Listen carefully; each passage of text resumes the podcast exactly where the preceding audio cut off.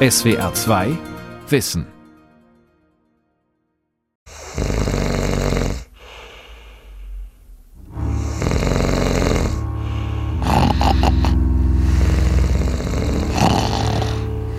Das ist halt ein Geräusch, das 84 Millionen in Deutschland machen, entweder weil sie erkältet sind oder weil sie besoffen sind oder weil sie halt habituell schnarchen, weil es gewöhnliches Schnarchen ist. Wer im Schlaf schnarcht, röchelt oder ganze Wälder absägt, lebt nicht zwangsläufig ungesund. Gefährlich wird es erst, wenn Atemaussetzer hinzukommen.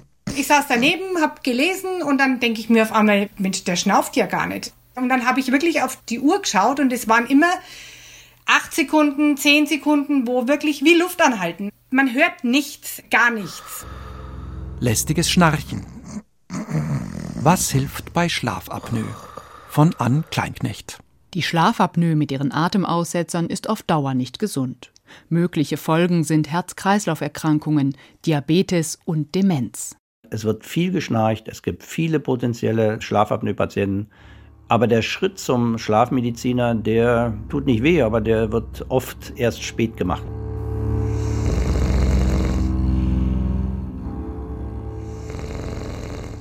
Wenn man Linda Bauerreis-Schroll fragt, wie ihre Nacht war, gerät die Nürnbergerin ins Schwärmen. Es ist absolut entspannt sozusagen. Wir können wieder zusammen in einem Bett schlafen. Mein Mann schläft ruhig. Mir geht's sehr gut. Ich bin begeistert. Das war nicht immer so. Jürgen Schroll hat noch bis vor kurzem die Nacht seiner Ehefrau zum Tag gemacht. Der 53-Jährige schnarchte immer wenn Alkohol im Spiel war, wenn wir halt mal auf einer Feier waren oder sonstiges und er hat Alkohol getrunken, dann hat er geschnarcht. Das waren aber Ausnahmen im Endeffekt. Und dann hat sich das tatsächlich immer mehr sozusagen rauskristallisiert, dass er halt auch ohne irgendwas einfach nachts geschnarcht hat. Und dann ist es immer schlimmer geworden, immer mehr und immer lauter. In den schlaflosen Nächten ist Linda Bauerreis-Schroll dann noch etwas aufgefallen. Zwischen dem ohrenbetäubenden Schnarchen ist es immer wieder sekundenlang totenstill geworden. Ihr Mann hat phasenweise überhaupt keine Luft mehr geholt. Ich hatte Angst, also ich hatte wirklich Angst, habe ihn dann auch geschüttelt, weil ich dachte, mein Gott, jetzt hört er das Schnaufen auf. Die Diagnose bekam Jürgen Schroll kurze Zeit später. Das schlafmedizinische Labor am Klinikum Nürnberg bescheinigte ihm eine Schlafapnoe. Ich war da im Schlaflabor und ich hatte in der Stunde bis zu 51 Aussätze, die irgendwo zwischen sieben und zwölf Sekunden gedauert haben. Das ist ja so, der Körper sagt nach, dem, nach einer gewissen Zeit, du, ich habe zu wenig Sauerstoff im Blut, noch acht bis zehn Sekunden weckt er dich auf und wenn man wach ist, schnauft man wieder. Einen Tag nach der Diagnose passte eine Ärztin Jürgen Schroll eine Überdruckmaske an. Durch sie fließt Luft in die Nase und in den Mund. Der Luftdruck hält beim Schlafen den Rachenraum offen und verhindert so die Atemaussetzer. Problem gelöst. Man muss eine gewisse Geduld haben mit dem Gerät, auch mit sich selber. Und wenn man diese ersten zwei, drei, vier Wochen übersteht, dann liebt man das Gerät eigentlich, weil man halt hinterher am nächsten Tag fit ist.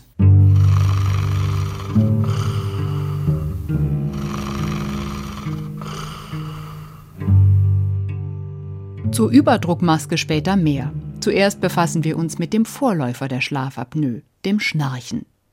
Der sägende, röchelnde Ton entsteht immer dann, wenn es eng wird in den Atemwegen und das Gewebe anfängt zu vibrieren. Also zum Beispiel bei vergrößerten Mandeln oder wenn Polypen im Weg sind. Eine stark verkrümmte Nasenscheidewand kann beim Atmen Geräusche machen. Hauptauslöser für das Schnarchen sind aber schlaffe Muskeln in den Atemwegen, sagt Clemens Heiser im Gespräch mit SWR 2 Wissen. Er ist Schlafmediziner am Münchner Klinikum rechts der Isar. Es ist ja so, dass unser Atemweg im Prinzip eine Röhre ist.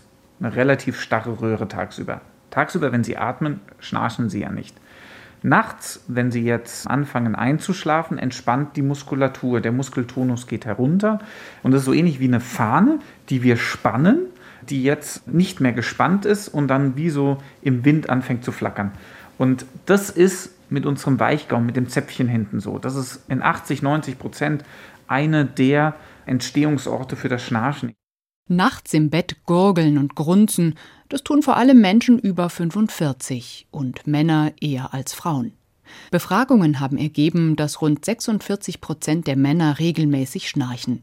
Bei den Frauen sind es um die 30 Prozent, wobei ihr Anteil mit dem sinkenden Östrogenspiegel ab der Menopause deutlich steigt. Das hat sicherlich was damit zu tun, dass auch die Elastizität des Gewebes verloren geht. Es sind eher übergewichtige Patienten, die schnarchen. Also ist es auch so, wenn der Atemweg durch Fetteinlagerung im Hals einfach ein bisschen eingeengter ist, dann ist es natürlich so, wenn der Muskeltonus nachlässt, dass das schneller passiert. Es gibt eine genetische Komponente, ist auch ein Klassiker. Natürlich, wenn Sie Alkohol am Abend getrunken haben, dann wird das Schnarchen auch deutlich verstärkt werden. Wer nachts schnarcht, morgens schon müde oder mit Kopfschmerzen aufwacht und tagsüber gern mal einnickt, leidet womöglich an einer Schlafapnoe. Von ihr sprechen Fachleute, wenn jemand im Schlaf pro Stunde fünfmal und öfter komplett aufhört zu atmen. Ab 15 Atemaussetzern sollten Betroffene unbedingt gegensteuern. Doch das tut nur jeder Fünfte. Dabei können die Folgen von Sauerstoffmangel und dauerhafter Übermüdung gravierend sein, warnt die Nürnberger Schlafforscherin Dora Trichet. Sie leitet das Schlaflabor am dortigen Klinikum. Man hat in den letzten Jahren vermehrt herausgefunden, dass ein schlechter Schlaf ein Risikofaktor sein könnte für die Entwicklung von Demenzen, zum Beispiel der Alzheimer-Demenz. Das hängt mit der Ablagerung von Beta-Amyloid zusammen.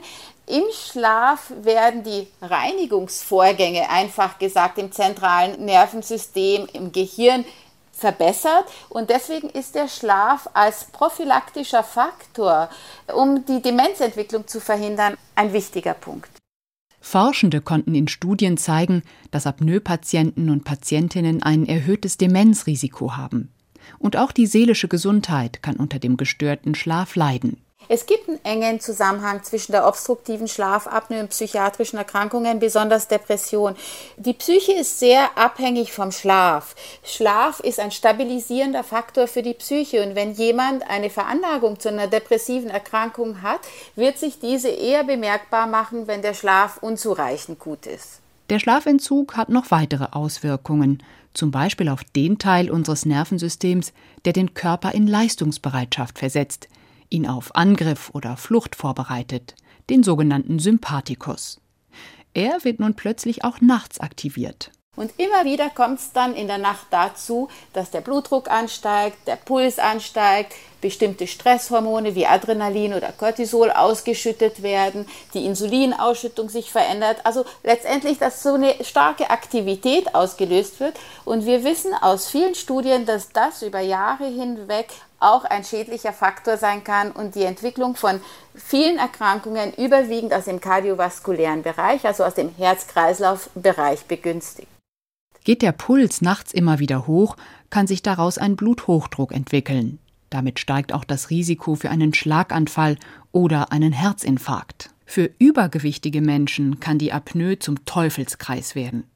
Zum einen begünstigt zu viel Fett in der Halsregion das Schnarchen und die Atemaussetzer. Zum anderen erhöht der schlechte Schlaf das Risiko für Diabetes. Denn Sauerstoffmangel und ständiges Aufwachen führen dazu, dass die Körperzellen weniger empfindlich auf das Hormon Insulin reagieren, erklärt Schlafforscherin Trichet. Und da gibt es ganz tolle und sehr interessante Untersuchungen dazu, auch an einer gesunden Population, bei der man tatsächlich völlig gesunde junge Menschen, Studenten untersucht hat und man hat sie ähnlichen Faktoren ausgesetzt. Man hat zum Beispiel ihre Einatemluft so verändert, dass immer wieder Sauerstoffmangelzustände aufgetreten sind und man konnte nach kürzester Zeit schon feststellen, dass da sich die Insulinsensitivität auch schon verändert. Also da ist ein ganz enger Zusammenhang und ähnliche Untersuchungen hat man auch mit der Schlaffragmentierung gemacht indem man Studenten geweckt hat mit solchen Vibrationsgeräten, die im Bett eingebaut waren. Und siehe da, man konnte sehen, die Wahrscheinlichkeit, eine diabetische Stoffwechsellage zu entwickeln, steigt sehr rasch an.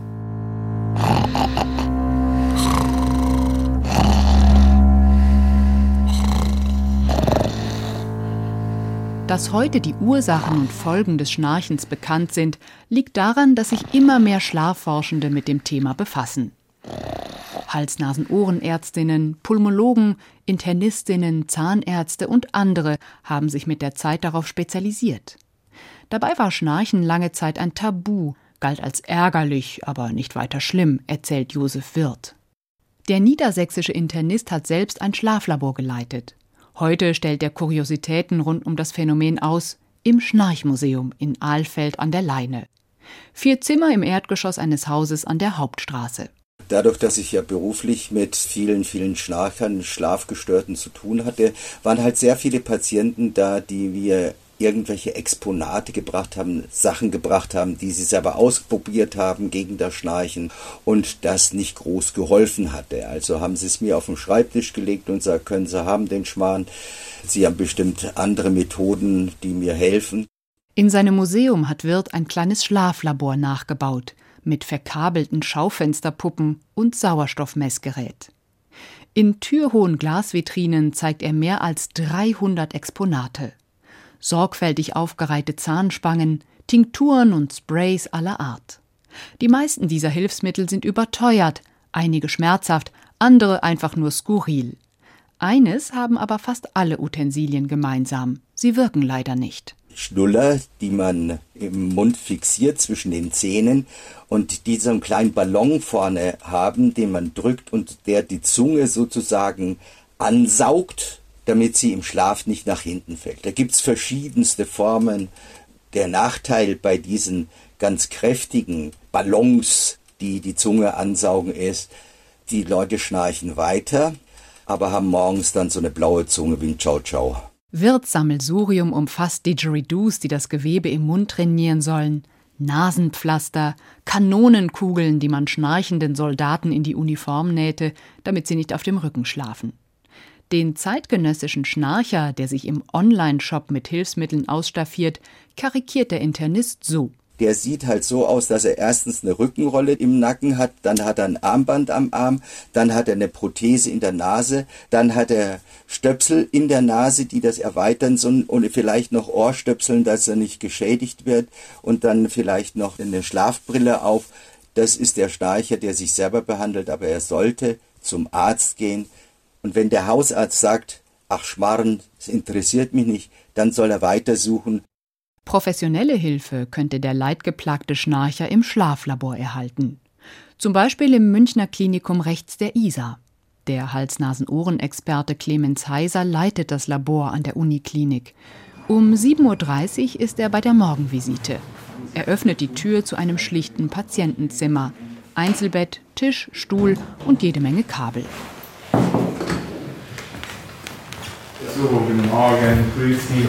Morgen. Wie haben Sie denn geschlafen? Wie war denn diese Nacht für Sie gewesen? Der 65-jährige Patient hat die letzten beiden Nächte im Schlaflabor verbracht, weil er unter Atemaussetzern leidet. Ja, war schon besser als Gäste. Ja? Ein bisschen ungewöhnlich, aber es war schon in Ordnung. Ich habe gut geschlafen. Dabei war der Mann nachts von Kopf bis Fuß verkabelt, erklärt Clemens Heiser. Wir kleben einmal Elektroden am Kopf, um ein EEG abzuleiten, also die Hirnströme zu messen, weil wir damit einfach die Schlafstadien relativ sicher bestimmen können. Wir wissen, ob er im Leichtschlaf, im Tiefschlaf, im Traumschlaf ist, der Patient, und vor allem, wie groß der Anteil dieser Schlafstadien am Gesamtschlaf ist. Dann wird die Atmung gemessen über Nase und Mund. Da gibt es verschiedene Sensoren, die angebracht werden. Es werden die Schnarchgeräusche über ein Mikrofon am Körper angebracht gemessen, aber auch über ein Raummikrofon. Den Herzrhythmus seiner Patientinnen und Patienten misst Clemens Heiser mit Hilfe eines EKG. Die Sauerstoffsättigung im Blut leitet er über einen Clipser am Finger ab. Die aufgezeichneten Daten laufen im Arztzimmer zusammen, wo Heiser und seine Kolleginnen sie auswerten. Genau, jetzt hatten wir ja in der ersten Nacht bei Ihnen gemessen gehabt, also von vorgestern auf gestern. Und da hatten wir ja gesehen, dass Sie wirklich Atemaussetzer hatten. Da hatten Sie ja über 35 Atemaussetzer pro Stunde. Also mehr als jede zweite Minute hören Sie auf mit der Atmung, weil der Rachen zusammenfällt. Die Spannung lässt nach, die Muskulatur nachts, wenn wir schlafen, dann fällt der Rachen zusammen, weil er halt einfach nicht knöchern aufgehalten wird. Und dabei ist dann der Sauerstoff auch auf 80 Prozent im Blut runtergefallen. Durch die Atemaussetzer wird der Patient immer wieder aus dem Schlaf gerissen. Für das Herz-Kreislauf-System bedeutet das puren Stress. Ich vergleiche das immer so, stellen Sie sich vor, Sie rennen jede Nacht, die ganze Nacht einen Marathon. So ist es ungefähr. Herzfrequenz geht dann auch hoch teilweise. Das ist eine Belastung. Ja, auch der beste Marathonläufer kann nicht jeden Tag einen Marathon laufen. Dafür sind wir nicht ausgelegt. Und deswegen muss man halt auch handeln. Um die Aussetzer zu verhindern, hat Heiser seinem Patienten in der zweiten Nacht eine Atemmaske aufgesetzt. Sie erzeugt eine Druckwelle und verhindert, dass das Zäpfchen den Atemluftweg versperrt. Wenn wir uns auch die Aufzeichnung bei Ihnen angucken, auch da können wir erkennen, dass Ihr Schlafprofil deutlich besser geworden ist über die Nacht, ja, im Vergleich zur ersten Nacht. Und Sie hatten auf einmal viel mehr Traumschlaf als in der Nacht zuvor. Warum? Weil Ihr Körper wieder vermehrt in Tiefschlaf und Traumschlaf kommt. Das sind die Schlafphasen, die wir brauchen, um wirklich erholt zu sein. Weil sie nicht mehr gestört werden durch diese Wegreaktion. Früher war das so, dass ich in der Nacht mindestens zwei, dreimal aufgewacht habe. Da musste ich raus und dann habe ich immer Kopfschmerzen gehabt. Und jetzt, äh, heute Nacht, bin ich eigentlich durchgeschlafen. Ich bin nicht mal aufgestanden, ich habe den Schwester nicht gerufen. Das war schon für mich überraschend. Die Überdruckbeatmung gilt heute als effektivste Methode gegen die Schlafapnoe. Die sogenannten CPAP-Geräte bestehen aus einer Maske und einem Gebläse, mit dem Raumluft in die Atemwege gepumpt wird. Dabei bedecken die meisten Masken nur die Nase. Weil ihre Wirksamkeit in mehreren wissenschaftlichen Studien bestätigt wurde, übernehmen die Kassen die Kosten für die Geräte. Doch damit sie auch wirklich etwas bringen, müssen sie genau sitzen und dicht sein, sagt die Nürnberger Schlafforscherin Dora Trichet. Es ist absolut wichtig, zumindest im Liegen die Maske anzupassen, denn unsere Weichteile sind völlig anders im Sitzen, im Liegen. Manche ältere Patienten haben ja eine prothetische Zahnversorgung. Da muss man auch mal dran denken, hat der Patient vielleicht in der Nacht seine Zähne gar nicht im Mund und dann entstehen plötzlich völlig andere anatomische Verhältnisse. Trotzdem gibt es immer wieder Patientinnen und Patienten mit Schlafapnoe, die mit der Maske nicht zurechtkommen. Für diese 10 bis 20 Prozent gibt es Alternativen. Zum Beispiel den sogenannten Zungenschrittmacher, ein Neurostimulator, der die Zunge nach vorne schiebt. Clemens Heiser hat sich auf das Gerät spezialisiert, das wie ein Herzschrittmacher funktioniert. Er implantiert das Gehäuse unterm Schlüsselbein, die Elektroden setzt er am Bewegungsnerv der Zunge an. Da wird der Unterzungennerv, der unterhalb des Kinnes ist, stimuliert, der Nervus hypoglossus, deswegen auch Hypoglossus-Schrittmacher. Der Patient hat eine Fernbedienung, damit aktiviert er das System normalerweise in der Nacht oder er klebt ein Patch von außen auf die Haut auf, dann wird das aktiviert. Das kleine Gerät misst zum einen die Atembewegung. Zum anderen sorgen schwache Elektroimpulse dafür, dass der Zungenmuskel angespannt bleibt und die Zunge nicht nach hinten fällt. Das ist nur dann aktiv, wenn man nachts es angeschaltet hat und schläft. Dann wird die Zunge bei jedem Atemzug nach vorne verlagert und dadurch werden die Atemwege hinten geöffnet. Und eine der häufigsten Fragen, spüre ich das, stört mich das? Klar spüren Sie das. Wenn Ihre Zunge vorverlagert wird, werden Sie das immer spüren. Aber die wenigsten Patienten stört das wirklich. Für gewöhnliche Schnarcher ist der Zungenschrittmacher keine Option. Doch für Menschen mit starker Apnoe, die mit anderen Hilfsmitteln nicht klarkommen, schon. Dann kriege ich bitte mein Okklusionspapier. So, ich gehe jetzt mit der dünnen Folie mal in Ihren Mund und Sie beißen zu bitte und auf und zu und auf und zu und halten. Gut, beide Seiten haben gleichmäßig Kontakt. Da hat sich erfreulicherweise nichts verändert. Sprechstunde in einer ganz speziellen Münchner Zahnarztpraxis.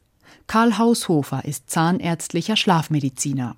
In seiner Einzelpraxis unter dem Dach eines barocken Stadtpalais behandelt er ausschließlich Schnarch- und Apnoe-Patienten. Er passt Menschen mit Atemaussetzern eine sogenannte Protrusionsschiene an. Die Schiene verlagert den Kiefer wenige Millimeter nach vorn und hält die Atemwege offen. Wir sind gefragt als zahnärztliche Schlafmediziner speziell in dem Fall, wenn bei Patienten in der Nacht, wie so oft, speziell in Rückenlage, das kennt man ja, der Unterkiefer nach hinten absinkt und es dadurch eng wird im oberen Atemweg. Und eben da können wir helfen, indem wir eben dieses Schienensystem einbauen, das den Unterkiefer vorne hält und gegebenenfalls quasi als Turbo auch noch nach vorne bringt, um den Atemweg weiter noch zu öffnen. Mehr als 60 verschiedene Schienensysteme gibt es auf dem Markt, berichtet Zahnarzt Haushofer. Weil bei jedem Patient die Anatomie anders ist. Als Beispiel, wenn ein Patient oder eine Patientin einen sehr schmalen Kiefer hat, dann versucht man eine ganz grazile Schiene zu machen, weil wir ja in erster Linie Platz für die Zunge schaffen wollen oder freihalten wollen. Wenn jemand jetzt einen größeren Kiefer hat, dann kann man eine dickere Schiene machen. Zähne und Zahnfleisch müssen absolut gesund sein, wenn man nachts so eine Schiene tragen will. Haushofer behandelt vor allem Patientinnen und Patienten, die nicht mit der CPAP-Maske zurechtkommen, wie Robert Rinkes zum Beispiel. Aber ich habe mich immer schlapp gefühlt und habe nicht gewusst, woher das kommt. Und ich war am Abend dann auch oft sehr müde, habe mir gedacht, von der Arbeit, aber scheinbar war es nicht, sondern von den Atemaussetzer. Mit einer Überdruckmaske zu schlafen konnte sich Robert Rinkes nicht vorstellen. Karl Haushofer hat dem 54-Jährigen deshalb eine Protrusionsschiene angepasst. Heute ist er zur Nachkontrolle in der Praxis. Vor zwei Wochen habe ich die Schiene das erste Mal in der Nacht benutzt und seitdem jeden Tag getragen. Am Anfang war es ein bisschen gewöhnungsbedürftig, aber nicht schlimm. Also ich habe jetzt ein bisschen weniger Probleme gehabt und seither kaum mehr bis gar nicht geschnarcht. Und was für mich auch noch wichtiger ist, keine Atemaussetzer mehr. Also voll und ganz zufrieden mit dieser Schiene. Für Robert Rinkes bringt die Schiene eine deutliche Erleichterung. Die Kosten dafür hat er zunächst selbst getragen. Weil es jetzt aber auch valide Studien zur Wirksamkeit der Protrusionsschienen gibt, kommen die Krankenkassen mittlerweile für die Hilfsmittel auf. Allerdings nur bei Betroffenen, die nicht mit der Überdruckmaske zurechtkommen. Und es gibt noch weitere Möglichkeiten, nachts dem Schnarchen Einhalt zu gebieten. Im Münchner Osten betreibt Stefan Biedinger ein zahntechnisches Labor. Der Zahntechnikermeister hat sich auf die sogenannte Ronch-AP-Gaumenspange spezialisiert, eine Alternative zur Protrusionsschiene. Das leichte Drahtgestell aus Edelstahl und Silikon ist auch für Betroffene mit schlechten Zähnen oder Prothesen geeignet. Während die Protrusionsschienen über Zähne und Kiefer gestülpt werden, klinken Patientinnen die Gaumenspange mit etwas Übung hinter dem Zäpfchen im Weichgewebe ein. Dort stützt sie den Rachen, erklärt Stefan Biedinger. Er formt die filigrane Spange eigenhändig. Wenn es dann halt nicht ausreicht mit der Schnarrspange, die Ergebnisse, dann hat man halt die Möglichkeit, zu diesem Gaumenbogen, der bei der Schnarrspange ist, noch eine Rachenabstützung hinzuzufügen und eine Zungenabstützung. Die Zungenabstützung verhindert, dass die Zunge zurückfällt. Die hält im Grunde genommen im Rachen den Luftraum offen. Stefan Biedinger ist ein Geduldsmensch. Er gibt sich erst zufrieden, wenn die Drahtkonstruktion perfekt sitzt. Ich mache jede Spange hier selbst. Ich habe nichts vorrätig, nur Draht und Silikonschlauch. Und dann schaue ich mir die Situation im Mund an und dann mache ich einen Vorschlag. Und so oft, bis dann gesagt wird, diese Variante war jetzt die beste. Einer, der von Stefan Biedingers Kunstfertigkeit profitiert hat, ist Hans Eckel-Völker. Der 65-Jährige hat stark geschnarcht und pro Stunde bis zu 48 Atemaussetzer gehabt. Seit er nachts die Spange trägt, ist Ruhe. Der Herr Biedinger hat gesagt, ich bin nicht der einfachste Kandidat gewesen, weil es lang dauert hat, bis ich das Ding platzieren habe können. Und er war da sehr geduldig und nochmal gebogen und wieder flacher gemacht und hin und her. Und wenn das Ding dann richtig gestimmt hat, ja, dann plötzlich ging es. Und wenn man dann selber den Dreh raus hat, dass es da hinten reinschnackelt, ja, dann ist es zum Schluss eigentlich dann bloß nur so wie Brühen aufsetzen. Bislang sind keine Nebenwirkungen der Gaumenspange bekannt. Trotzdem zahlen die Krankenkassen die Spange nicht. Dafür bräuchte es aussagekräftige Studien. Die erste läuft gerade am Münchner Klinikum Großhadern.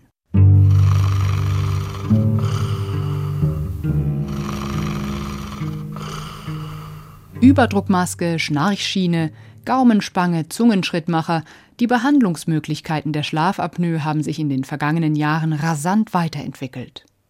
Trotzdem gibt sich der Mediziner Ingo Vize von der Berliner Charité noch nicht zufrieden. Fragen Sie mal 100 Schnarcher oder Patienten mit Atmungssetzer, möchten Sie eine Tablette haben oder ein Hilfsmittel? Ja, dann sagen mit Sicherheit 90, 95, geben Sie mir bitte eine Tablette, bloß kein Hilfsmittel. Also die Tablette haben wir noch nicht. Das hängt aber mit der Ursache zusammen, dass wir einfach nicht wissen, wie wir die Nerven, die dort den Rachen eng machen oder verantwortlich sind, dass der Rachen eng wird, wie man die nachts aktivieren kann, ohne Nebenwirkung für den ganzen Körper. Aber, kleiner Ausblick, wird es geben. Dauert noch circa fünf, sechs Jahre. Clemens Heiser will hingegen den Schrittmacher weiterentwickeln. Die Stimulation der oberen Atemwege, das wird nicht nur ein Zungenschrittmacher sein, den man hier einsetzt. Es wird andere Nerven geben, die man stimulieren kann für Patienten, die andersartig konfigurierte Atemaussätze haben. Also da tut sich sehr, sehr viel gerade auf diesem Neurostimulationsmarkt. Außerdem werden Ärztinnen und Ärzte in Zukunft ihre Patientinnen und Patienten noch individueller behandeln können, prophezeit Ingo Fitze. Der Berliner Schlafforscher arbeitet an passgenauen Therapien. Und da versuchen wir vor allen Dingen gerade den Rachen noch besser zu charakterisieren, um eben später einfach bessere Empfehlungen machen zu können für eine individualisierte Therapie. Also welcher Patient ist seine Anatomie im Rachen vorausgesetzt, am besten geeignet für die Schiene oder für die Maske oder für eine Operation oder in Zukunft für eine Tablette. Das ist das, wofür wir die Phänotypisierung brauchen. Und auch die Diagnosemöglichkeiten entwickeln sich fortlaufend, sagt Schlafforscherin Dora Trichet. Also bei der Diagnose ist es ja so, dass die Patienten polygraphisch oder polysomnographisch im Schlaflabor diagnostiziert werden. Und die erfreuliche Entwicklung da ist, dass diese Messgeräte mit immer weniger Kabeln auskommen, sodass der Schlaf eben nicht künstlich sehr stark gestört werden muss im Schlaflabor.